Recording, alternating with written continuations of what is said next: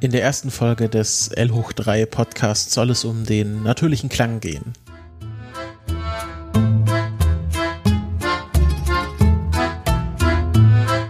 Als Podcaster beschäftigt man sich sehr oft damit, ob etwas natürlich bzw. gut klingt.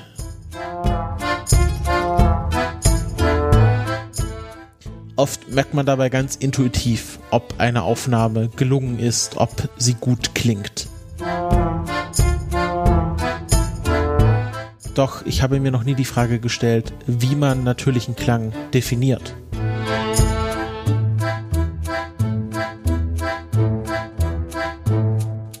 Obwohl ich mir die Frage bisher nicht gestellt habe, hat sie einen Artikel beantwortet. Es geht um ein Essay auf der Seite Aeon mit dem Titel On the Art and Science of Making Buildings Sound Natural. Es geht in dem Essay primär um den Raumklang. Besonders in großen Büros wird oft Wert darauf gelegt, dass der Geräuschpegel niemanden beim Arbeiten stört. Ein komplett stiller Raum ist meistens aber auch nicht optimal. Es wird versucht, ein gewisses Grundrauschen zu erzeugen, bei dem man gut arbeiten kann. Ich konnte das auch schon bei mir selbst beobachten. In einem ganz stillen Raum kann ich mich meistens genauso schlecht konzentrieren und in den Flow kommen wie in einem sehr lauten Raum. Aber wenn ich zum Beispiel im Arbeitsbereich einer Bibliothek sitze oder mit einigen KollegInnen im Büro, dann komme ich meistens sehr schnell in einen guten Flow die Atmosphäre, die dadurch erzeugt wird, dass andere Menschen um mich herum konzentriert arbeiten und dabei gewisse Geräusche natürlich verursachen, also es ist nicht komplett still, fördert meine eigene Konzentration. Die Kunst dabei ist, dass es weder zu laut noch zu leise ist. In dem bereits erwähnten Artikel wird eine Idee des Möbeldesigners Herman Miller zitiert, der sogar vorschlug, dass man nicht nur darauf achtet, ähm, wie der Boden konstruiert ist, also ob es da einen Teppichboden gibt oder die Wände oder ob es Raumteiler gibt, sondern dass sogar darauf geachtet wird, wie einzelne Personen im Büro verteilt werden.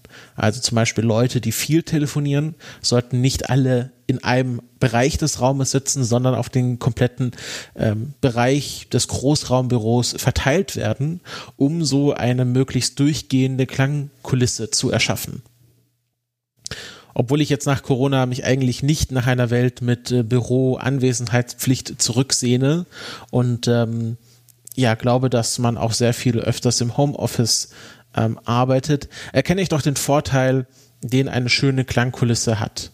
Mittlerweile nutze ich immer öfters, ähm, wenn ich gerade im Homeoffice bin, eine Webseite, die diesen Sound, diese, diese Bürokulisse einfach als endlos spielendes Soundfile anbietet.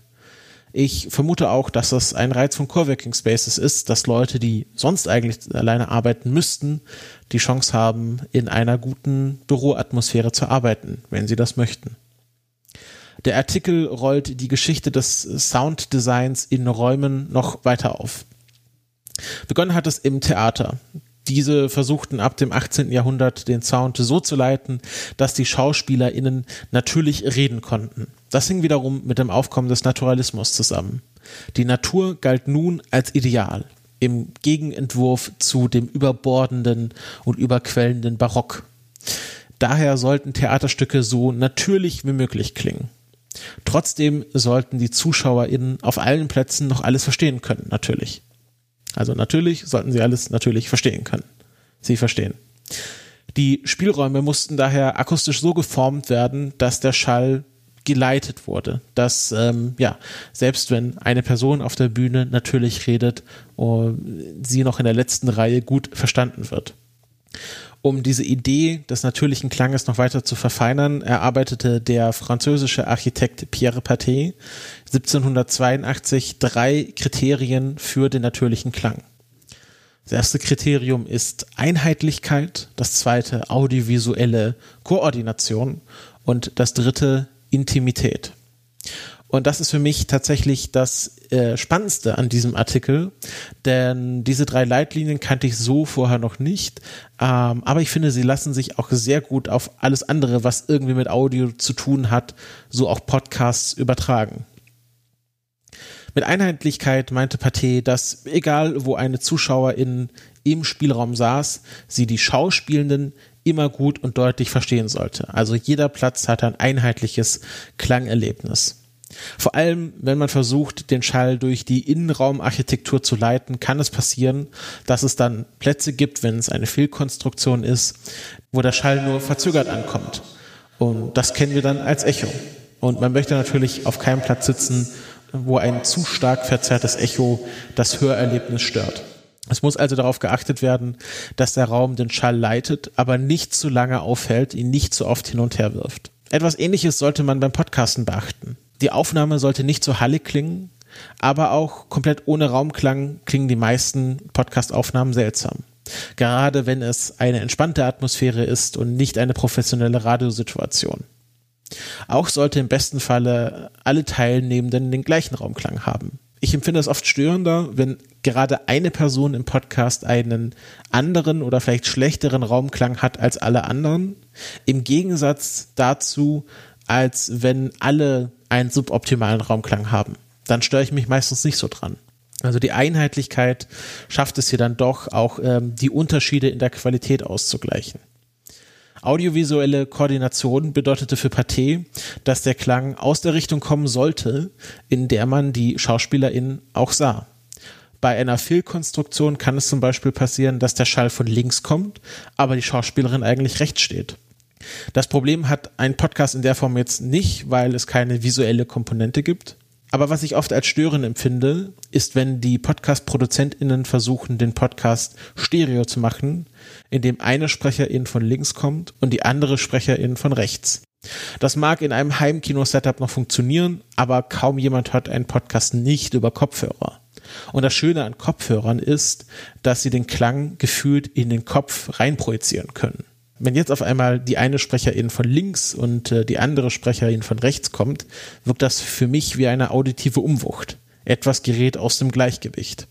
Das Richtungsgefühl ersetzt hier die Augen bei der audiovisuellen Koordination. Also es ist eine Koordination zwischen dem auditiven Erlebnis und wie wir Richtungen in Audio wahrnehmen.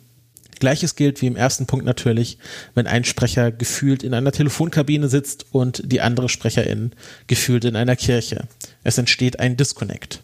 Der dritte Punkt, Intimität, ist für Podcast oft ein großer Pluspunkt gegenüber anderen Medien. Im Theater sollte darauf geachtet werden, laut Pathé, dass die Sprache so transportiert wird, dass es trotzdem natürlich klingt. Gerade wenn es um romantische oder ruhige Szenen geht, will man natürlich nicht das Gefühl haben, dass die SchauspielerInnen einen anschreit. Man will ganz nah dran sein, aber trotzdem ein Gefühl von Ruhe haben. In Podcasts ist die metaphorische Distanz zwischen dem Ohr der HörerInnen und dem Mund der SprecherInnen sehr kurz. Das macht Podcast für mich so faszinierend. Man kann mit ihnen sehr schnell eine persönliche beziehungsweise sogar intime Atmosphäre erschaffen. Diese Intimität kann man natürlich auch ruinieren, indem man die Mikrofonempfindlichkeit zu niedrig einstellt. Diese Intimität kann man natürlich dadurch ruinieren, indem man die Mikrofonempfindlichkeit zu niedrig einstellt und man sehr laut reden muss, um auf den gewünschten Pegel zu kommen. Das richtige Auspegeln des eigenen Mikrofons ist daher essentiell für den guten bzw. natürlichen Klang. Und auch um dann eine gewisse äh, persönliche Atmosphäre herzustellen. Alles in allem bin ich der Meinung, dass wenn man bei jedem Podcast, bei jeder Podcast-Aufnahme kurz über diese drei Regeln nachdenkt, man immer einen soliden Podcast-Sound hinbekommt. Es ist natürlich nicht immer möglich, ein ideales Setup zu haben. Und das bedeutet nicht, dass dann dieser Podcast schlecht oder sogar unhörbar ist. Aber ich habe zu oft erlebt, dass darauf ohne Not einfach nicht geachtet wird. Und ich finde es sehr praktisch und daher habe ich jetzt auch über diesen Artikel geredet, dass hier eine so alte Checklist für Theaterarchitektur heute noch ja, sehr gut anwendbar ist und man hier einfach drei kurze Stichpunkte hat, die sich doch einfach zu merken sind, ähm, aber mit der man immer einen soliden Klang hinbekommt. Auch interessant finde ich, wie dieser natürliche Sound, den wir heute nur als natürlich empfinden, weil vor 300 Jahren irgendwie Theater so gebaut wurden, entstanden ist. Denn man muss ja nicht wie Rousseau oder die anderen Naturalisten im 18. Jahrhundert davon ausgehen, dass die Natur das Ideal sein muss. Expressive Sprachperformance kann gut sein, auch oder gerade wenn sie nicht natürlich klingt. Ich frage mich, ob es vielleicht einen Podcast gibt, der zwar gut ist, aber unnatürlich klingt. Damit sind wir am Ende dieser ersten Folge angekommen. Ich äh, hoffe, sie hat euch gefallen. Ich werde jetzt erstmal ein paar monothematische Folgen produzieren, aber langfristiger wahrscheinlich auf einen wöchentlich oder zweiwöchentlich oder vielleicht sogar monatlichen Rhythmus wechseln, einfach um in einen Rhythmus erstmal reinzukommen. Aber ich will auch am Anfang ähm, ja, ein bisschen was ausprobieren. Deswegen wird es am Anfang ein paar mehr Folgen in kürzeren Abständen geben und dann werdet ihr schon merken, dass ich mich in einen Rhythmus einspiele. Über Feedback auf allen Kanälen freue ich mich immer sehr. Bis zum nächsten Mal.